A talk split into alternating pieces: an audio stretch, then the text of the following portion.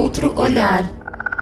Olá, sejam bem-vindos a mais um podcast Outro Olhar. Eu sou a Emily. Oi, gente, tudo bem? Eu sou o Fernando. Como é que vocês estão? Espero que muito bem. Hoje vamos trazer para vocês a resposta de algumas perguntas que vieram no nosso e-mail finalmente. A gente acaba demorando um pouquinho porque a gente espera juntar um pouco, né? Então a gente tem três, quatro perguntas. A primeira pergunta são três perguntas em uma, depois tem uma, duas, três. Exatamente. Então, na verdade, são quatro perguntas, dona Emily. Bora lá responder. Primeira pergunta. A pergunta é da Maria, de São José do Rio Preto.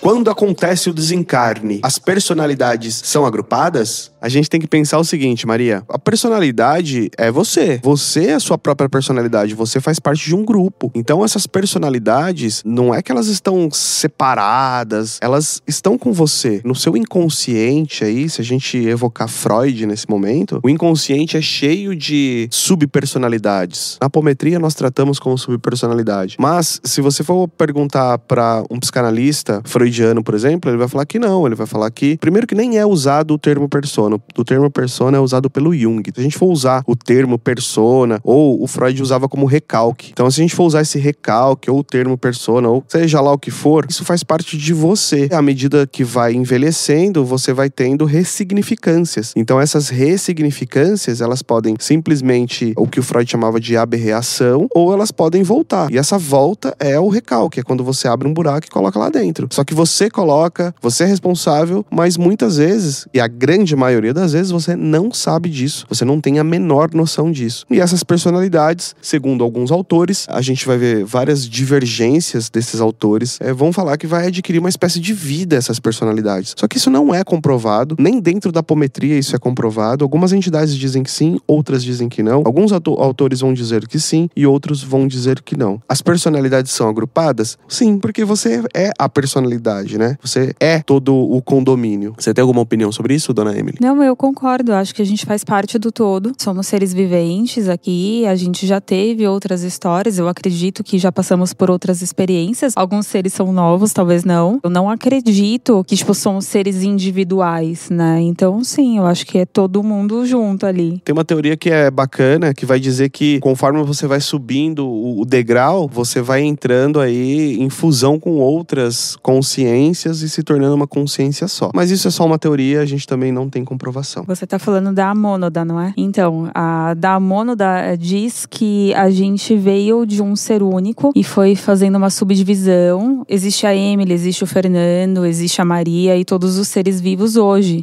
E que quando a gente for evoluindo, a ideia é voltar para esse ser único, né? Para a também. Então, é, somos parte da, da mesma coisa. Da mesma forma que a subpersonalidade ou a personalidade também, também faz parte do mesmo ser. Então, quando ele desencarna, ele começa também a voltar para a própria essência. Isso, na verdade, é um conceito hindu de Brahman, que foi se dividindo e tal. Não sei se isso faz muito sentido ou não, mas é uma coisa a ser estudada. Mais uma das teorias aí, né?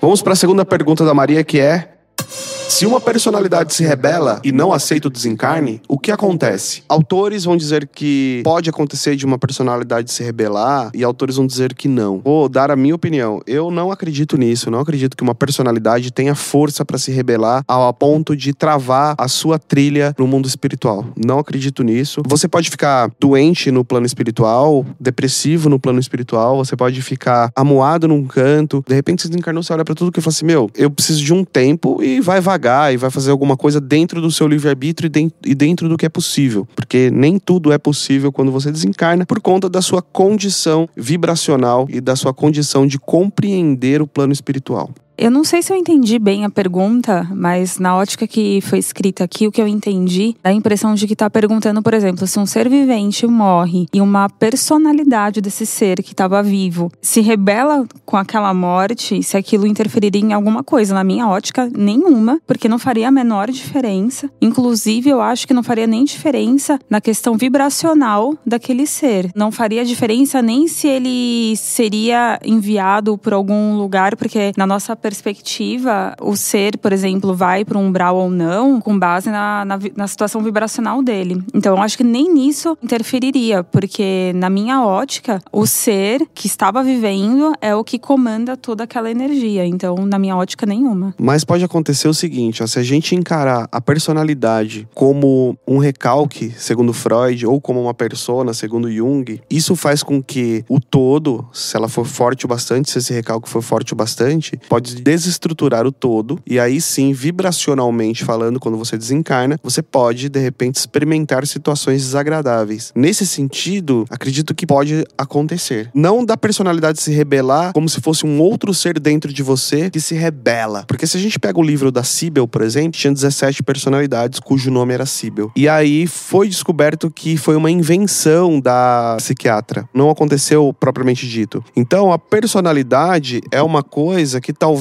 seja muito difícil da gente compreender. Bom, em termos psicanalíticos freudianos, não conheço nenhuma obra do Freud que vai abordar a questão da personalidade dessa forma, de ser como se fosse um ser análogo à própria pessoa. Eu acho que talvez o que se aproxima um pouco, talvez seja o caso mais famoso do Freud, que é o caso Anaó, e também tem um caso de um doente dos nervos, que é o caso Schereber, mas aí é o caso de uma esquizofrenia, que é diferente, né? Então, assim, se o cara é esquizofrênico, no sentido de uma perturbação da ordem, e aí a gente tem que falar sobre o Lacan, o Lacan vai falar sobre a inscrição do nome do pai, a gente não tá falando de uma questão espiritual, a gente tá falando de, de fato de uma questão mal elaborada na infância. Isso é possível. Quando a pessoa desencarna nessa condição, talvez de fato ela fique perdida, porque ela vai ficar perdida aqui também. Se você pegar um esquizofrênico, não tratar ele, não medicar e deixar ele na rua, ele vai virar um mendigo de rua. Ele não vai ter condições de trabalhar, de exercer um trabalho. Essa persona, ou essa pessoa, no caso, quando ela desencarnar, se deixar ela sozinha, ela vai continuar doente, ela vai continuar também vagando pelo umbral, ela vai continuar vagando, porque ela não vai ter vibração suficiente de, de repente, alcançar um nível vibracional um pouco melhor. Então, se for nesse aspecto a pergunta, acredito que faça sentido sim. Se a gente encarar a personalidade como uma pessoa doente, como uma pessoa que, que tem um recalque que tá doente. Aí, ok, vibracionalmente falando, de fato pode acontecer. É, eu acho que faz muito sentido a gente olhar em todas as óticas, porque quando a gente faz um tratamento apométrico ou espiritual, a gente sempre tem que lembrar, né, de olhar primeiro a saúde física da pessoa, porque somos seres que estão aqui encarnados e depois a gente olha a parte espiritual. Então é sempre legal fazer esse paralelo.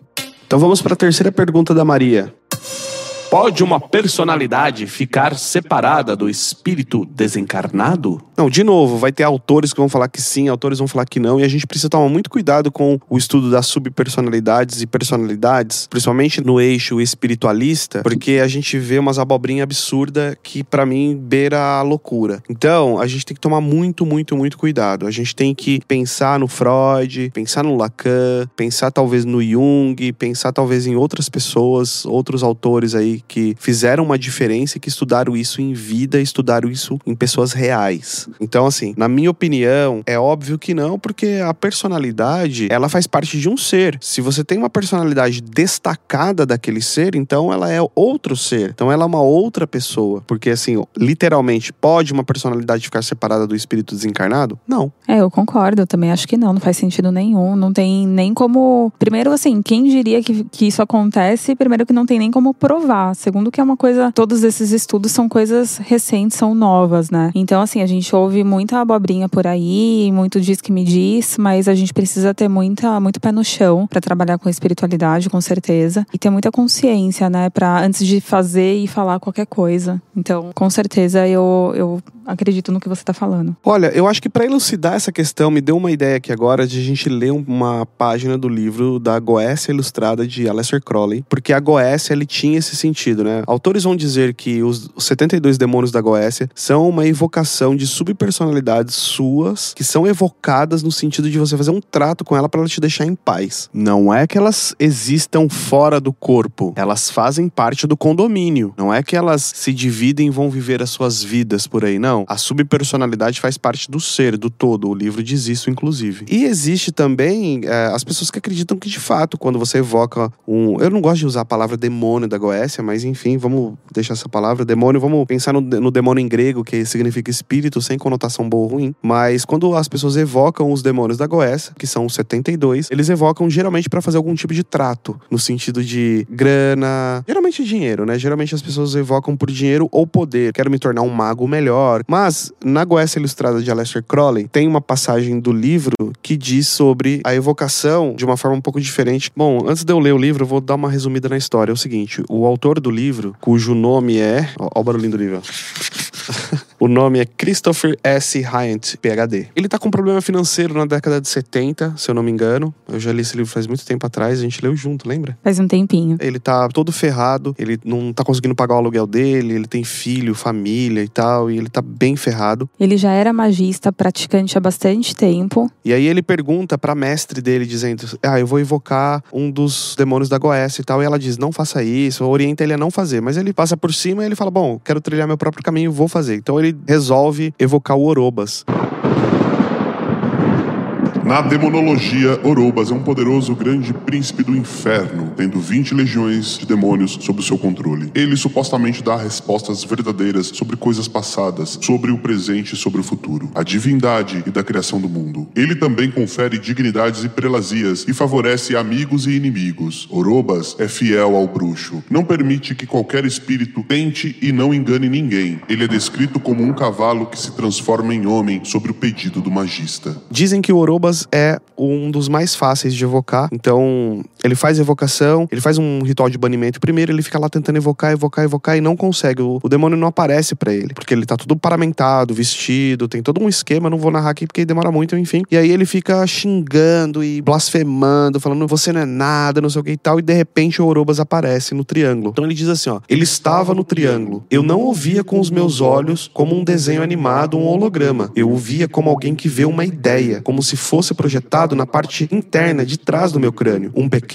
cavalo, com grandes olhos tristes, me olhando como um animal de rebanho maltratado. Eu agora me sentia autoconsciente, quase envergonhado. Sua presença era tão objetivamente perceptível quanto se outro ser consciente estivesse diante de mim. Um ser com uma existência e sentimentos independentes. Eu também percebia que ele, inquestionavelmente, se ressentia por estar confinado no triângulo. Fiquei tão atordoado que por um momento esqueci de tudo. Perdi completamente minha atitude de indignação superior. Agora eu temia ser incapaz de controlar a situação. Enquanto eu olhar para o triângulo com toda a minha vontade concentrada, pensei: permanecerei no controle. Assim que esse pensamento cruzou minha mente, uma gota de suor escorreu na minha sobrancelha e aí ele vai contando. Só uma curiosidade, é engraçado porque ele passa uns, umas paradas no- na testa, você lembra? Lembro, a ritualística, ela é toda detalhada, né? Precisa, tipo, de várias coisas. Incensos específicos, óleos. E aí ele precisa passar um óleo, acho que se eu não me engano, de canela com sei lá o quê. E aí, como ele fica lá horas xingando pra fazer ritualística, num quarto fechado, ele conta que começa a ficar super calor. E aí ele começa a suar. E aí esse óleo escorre pra dentro do olho dele, começa a arder. Enfim, é bem, bem engraçado essa parte. E aí ele, o, o Orobas fala, pergunta pra ele, fala assim, só um burro passaria isso no, na testa com esse calor que tá aqui agora. É, porque na verdade ele começa a falar que foi ele, né, que fez isso com o olho dele. Aí ele fala, na verdade, você, né, que é burro. Depois, no livro, ele traz dizendo que talvez, de fato, o Orobas nada mais era do que uma manifestação da personalidade dele dentro do triângulo e ele conseguiu resolver aquela parte da personalidade dele. Talvez seja uma persona que boicotava ele, ou seja, ele mesmo. Então ele destacou a personalidade dele, colocou ali no triângulo, resolveu com a personalidade dele. Depois começa a acontecer logo de imediato. Lembra? Eu quero tantos mil em uma semana, lembra? No outro dia parece que apareceu um cara do nada e deu um carro de presente pra ele porque ele precisava viajar, era um autor que precisava viajar, falou: "Meu, eu vou ficar fora dos Estados Unidos muito tempo. Toma meu carro, meu carro é seu, só me leva no aeroporto e pode ficar com o carro". Ele apareceu no mesmo dia, na verdade. Foram algumas horas depois, acho que duas ou três horas depois da ritualística. Era um amigo dele de muito tempo que não aparecia, ligou pra ele e aí aconteceu tudo isso. Talvez dê a impressão que a gente está incentivando vocês a evocarem. E eu acho que se vocês quiserem evocar, estudem a Goécia e faça,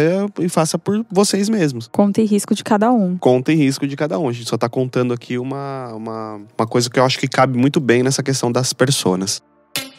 A próxima pergunta é da Fátima de São Paulo, que é a seguinte: Fui tratada em apometria sobre um problema pessoal e o problema persiste. O que pode ter acontecido? Fátima, é complexo, né, de responder, mas podem ter sido muitas coisas. Desde um tratamento não executado corretamente, de repente ainda o trabalho ainda tá reverberando, né? Você não deu muitos detalhes. Quanto tempo faz que você fez esse tratamento? Se for recente dependendo da complexidade, ele ainda está acontecendo, né? Se a gente pensar que às vezes vezes, quando está no âmbito espiritual para vir para o físico, demora-se ainda um tempo para acontecer, então pode ser isso também. Inúmeros fatores. Pode ser também que o problema não seja resolvido em apenas uma única vez. Talvez você vai ter que voltar algumas vezes. Tem que ver o que foi dito lá para você. Mas a gente está lotado de lugares que não fazem um bom trabalho, estão ainda no aprendizado e é normal, mas o trabalho não fica 100% e acaba que não teve uma efetividade. Tem muita gente que se isenta um pouco dessa questão, né? Quando você vai procurar uma casa de apometria. Basicamente, eles estão dizendo o seguinte para você: ó, se não funcionar, o problema é seu. Você não fez a lição de casa, você não fez o dever de casa. Isso é muito complicado. Então, assim, a gente acaba não tendo muito parâmetro. O que a gente aconselha, então, é fazer uma análise com base em todas essas informações que a gente trouxe. Se você tiver a possibilidade de entrar em contato nessa casa aí que você fez o tratamento, seria bacana dar uma conversada com a dirigência, ver o que, que eles te trazem com relação a esse, a esse questionamento. E dependendo, se você se sentir confiável, né? Se você confia ainda nesse local, de repente marcar um retorno ou procurar um tratamento num segundo local, né? Às vezes tem coisa que é melhor ir pra Umbanda, né? Umbanda é. Às vezes resolve mais rápido, talvez. Não sei. Eu adoro Umbanda para algumas questões. É, eu acho que um não isenta o outro, sabe? Eu acho que às vezes um trabalho conciliado é muito interessante e pode ser impressão minha, tá? Mas tenho sensação de que às vezes casas umbandistas elas são mais acolhedoras no sentido de ter mais abertura, sabe, para uma troca quando a pessoa de repente sente exatamente isso que você trouxe. Às vezes alguma casa apométrica já vi algumas retaliações, sabe, quando a pessoa vem com questionamento e a pessoa fala exatamente o que o Fernando trouxe. Às vezes não é bem assim, sabe? É, tem algumas casas que são mais duras, né? Você precisa fazer terapia, você precisa isso, você precisa aquilo, você precisa assado, você precisa de alguma forma resolver isso, resolver, resolver e cada um tem seu tempo, né? Não dá pra gente falar, ah, daqui um mês tá resolvido, daqui seis meses tá resolvido, porque a apometria, você precisa entender que ela não é comprovada 100% a eficácia dela e nós não temos como medir esta eficácia da apometria. Eu já vi trabalhos é, apométricos serem feitos de forma formas incríveis, que tiveram eficácias maravilhosas, e já vi outros completos desastres. Ah, mas aí a gente tá entrando até em outro âmbito, né? Tem mais a ver, às vezes, com a própria dirigência, coordenação, do que com a própria apometria mesmo, né? Mas aí é minha opinião e a gente vai entrar num outro fator. Agora a gente vai responder a pergunta do Joel de São Paulo. As entidades podem ver os aparelhos parasitas? Podem. Elas estão no lado espiritual, os aparelhos também, e eu diria mais, né? Eu diria que os médiums clarividentes também. Existem alguns aparelhos que não são detectados pelo plano espiritual. Existem alguns aparelhos que se camuflam muito bem no campo áurico do consulente. Talvez os Exus, ou enfim, as pombagiras, ou os baianos, qualquer tipo de entidade que trabalha aí tanto na Umbanda quanto na Palmetria, ou até entidades que trabalham no centro espírita. Talvez às vezes eles não tenham condições de ver por conta da sua própria condição condição totalmente desequilibrada. Então, quando um consulente vai procurar um tratamento e ele está totalmente desequilibrado, talvez a entidade não tenha condições de perceber aquele aparelho parasita no meio daquele bololô que tá lá, entendeu? É como se existisse tanta camuflagem em cima que você precisa tirar tudo que tá por cima para você começar a olhar o que tá embaixo. E também tem os aparelhos parasitas que são de alta tecnologia, eles estão sempre evoluindo também, né? Então eles vão tentar tentando fazer tecnologias cada vez mais imperceptíveis, tecnologias diferentes, exatamente para passar despercebido também, né? As entidades podem ver os aparelhos parasitas? Sim, elas podem ver, desde que o consulente esteja um pouquinho mais limpo, né? esteja um pouquinho melhor do que o próprio aparelho parasita. Próxima pergunta é da Cléudia de São Paulo.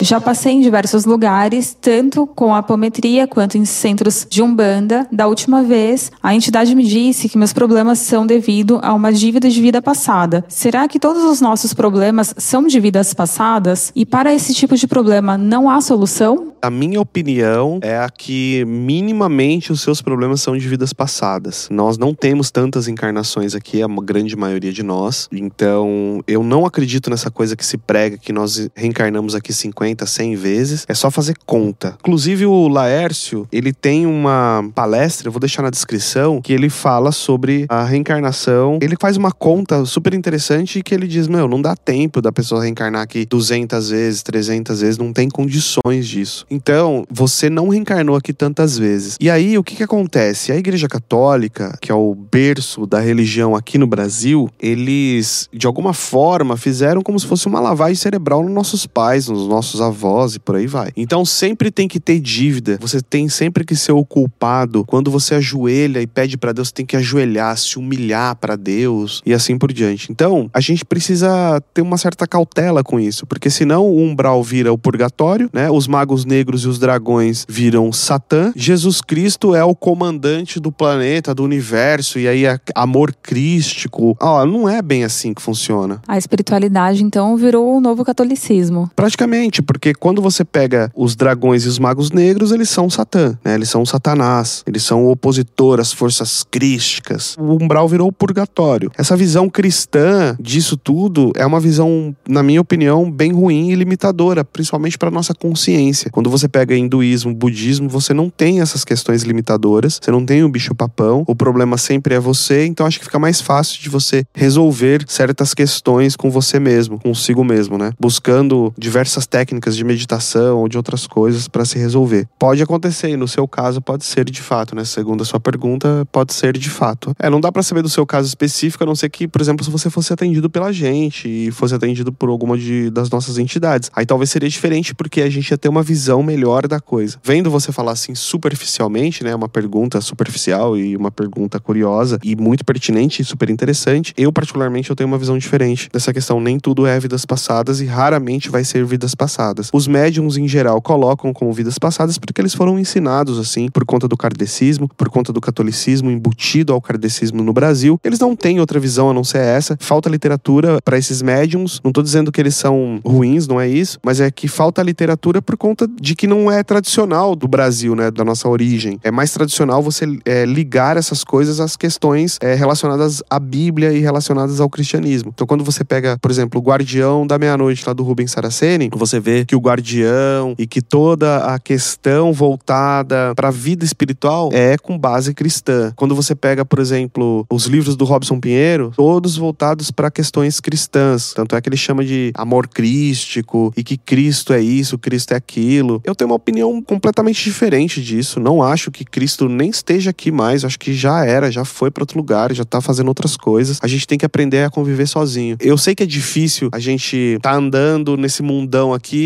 e pensar assim, puta, não tem um Deus de repente me cuidando. Então, tem as entidades que trabalham com você, mas até a página 2 também, né? Porque faz parte da sua trajetória neste plano, faz parte da sua vida neste plano, trilhar um caminho cujo esse caminho seja aprendizado para você e não somente para as entidades ou somente para situações envolvidas é, de vidas passadas ou não. Eu acho que eu tenho mais ou menos uma ótica parecida com a do Fernando. Estranhamente, eu acho que em algum momento, em loucura, aceitei aceitei e quis passar por uma experiência como essa vida aqui. Acho que foi, de certa forma, uma escolha por algum motivo. Só que quando a gente vem para cá, a gente tá com uma visão, uma ótica um pouco mais restrita e a gente fica talvez com essa visão, né? Nossa, por que, que eu escolhi isso? Ou por que, que eu tô passando por isso? Então talvez a gente fica com essa desculpa de ser um karma, porque a gente terceiriza a culpa. É muito mais fácil, né, de carregar quando a gente consegue falar que, olha, não tenho controle sobre isso que tá acontecendo. Então é muito mais fácil fácil de eu falar que é a vida, né, que tá trazendo isso e que a culpa não é minha. Mas na verdade, na minha ótica, é uma escolha que foi feita antes de vir para cá. Acho que quanto antes você tiver essa consciência, essa ótica, você transcende isso e você acaba, sabe, tipo, superando e, e resolvendo essa questão e evoluindo e subindo outros degraus. E é mais simples, né, de, de passar pela vida. Continuando a pergunta da Cleo, supondo que seja detectado lá um problema de vida passada, Fernanda, para você, esse problema tem solução? Tem como resolver? Eu acho que tem solução até o plano espiritual dizer que tem, né? A gente não vai ter como mensurar isso, porque pode ser que às vezes, de fato, tem aí uma certa dívida, digamos assim, entre aspas, com alguma pessoa que de repente você matou, com alguma pessoa que de repente você fez algum mal numa outra vida. E aí talvez essa, esse espírito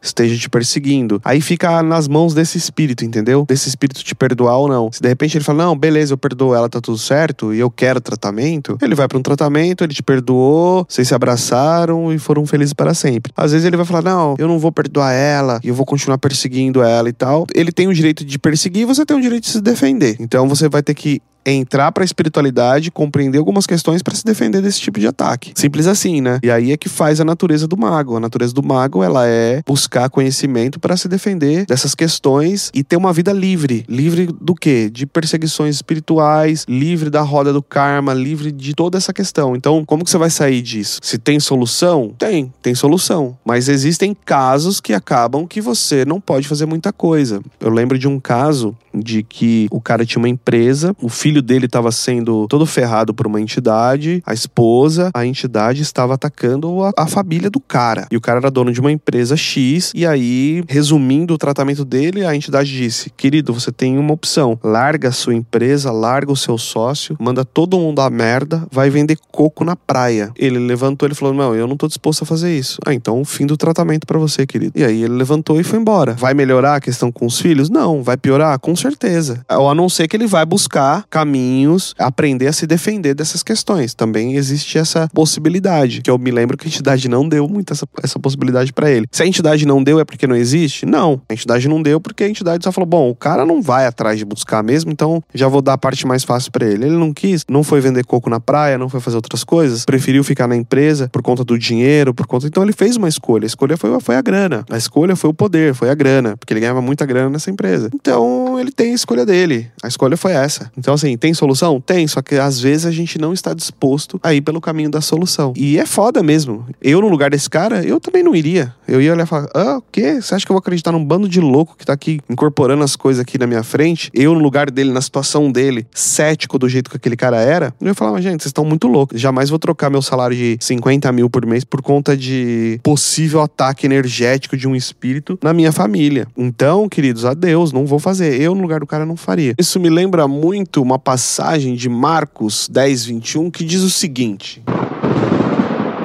E Jesus, olhando para ele, o amou e lhe disse: Falta-te uma coisa. Vai, vende tudo quanto tens e dá aos pobres, e terá o tesouro no céu. E vem, toma a cruz e segue-me. Então, isso é muito difícil de fazer, né? Não é qualquer um que tem coragem de pegar e seguir o, o caminho espiritual, né? O que, o, o que Jesus estava querendo dizer aqui provavelmente era justamente isso. Jesus não estava dizendo, ah, você é ricão, tem que ser pobre todo ferrado. A igreja coloca, né? Como pro cara ser pobre ferrado, né? Que você tem que ser humilde, você tem que dar tudo pra igreja, né? O pastor ou o padre, ele vai falar para você, ó, tá vendo? Jesus aqui tá falando para você vender tudo que você tem pra igreja, doa pros pobres, mas é melhor você doar pra igreja, porque a igreja vai poder usar melhor para a obra do Senhor e blá blá blá. Mas na verdade não é nada disso. O que Jesus está dizendo é o seguinte, querido, o que falta para você é você desapegar dessas questões materiais e me seguir. Me seguir é seguir o caminho espiritual, né? Então eu acho que para esse cara foi isso que aconteceu ali. A espiritualidade diz, querido, tem um jeito de você se livrar desse espírito que tá te enchendo o saco, zoando teu filho, tua família, tua esposa e blá blá blá. Faz o seguinte, ó, para de trabalhar nessa empresa que está te dando 50 conto por mês, desapega disso e vai fazer outra coisa, vem pro caminho espiritual que isso aí vai se resolver. Talvez seja isso, entende? E ele escolheu não pegar a solução, né? Ficar onde ele estava. Então, talvez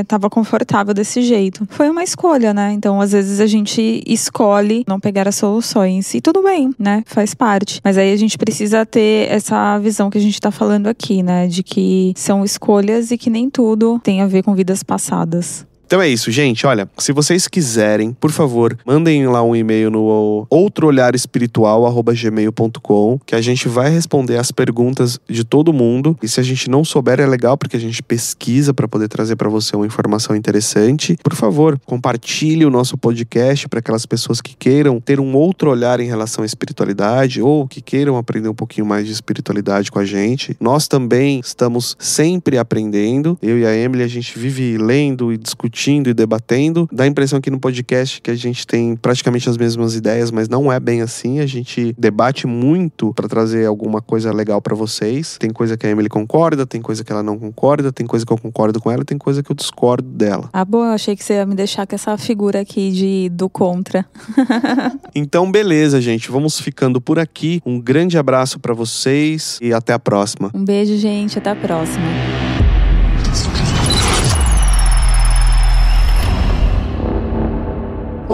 Outro olhar.